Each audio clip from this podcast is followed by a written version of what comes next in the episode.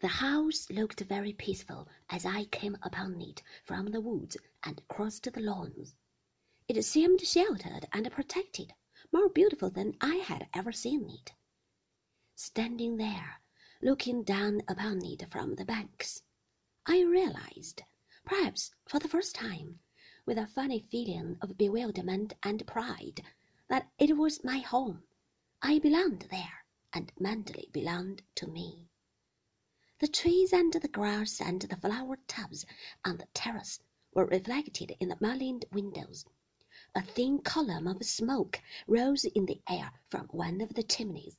The new cut grass on the lawn smelled sweet as hay. A black bird was seen on the chestnut tree. A yellow butterfly winged his foolish way before me to the terrace. I went into the hall and through to the dining room. My place was still laid, but magazines had been cleared away. The cold meat and salad awaited me on the sideboard. I hesitated and then rang the dining room bell. Robert came in from behind the screen. Has Mr. De Winter been in? I said.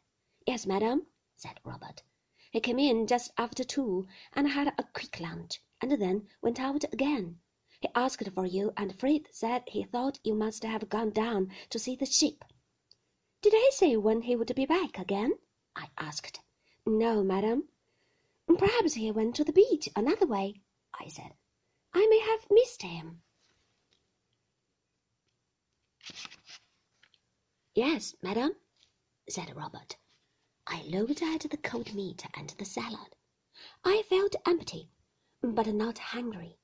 I did not want cold meat now. Will you be taking lunch? said Robert. No, I said. No, you might bring me some tea, Robert, in the library. Nothing like cakes or scones, just tea and bread and butter. Yes, madam.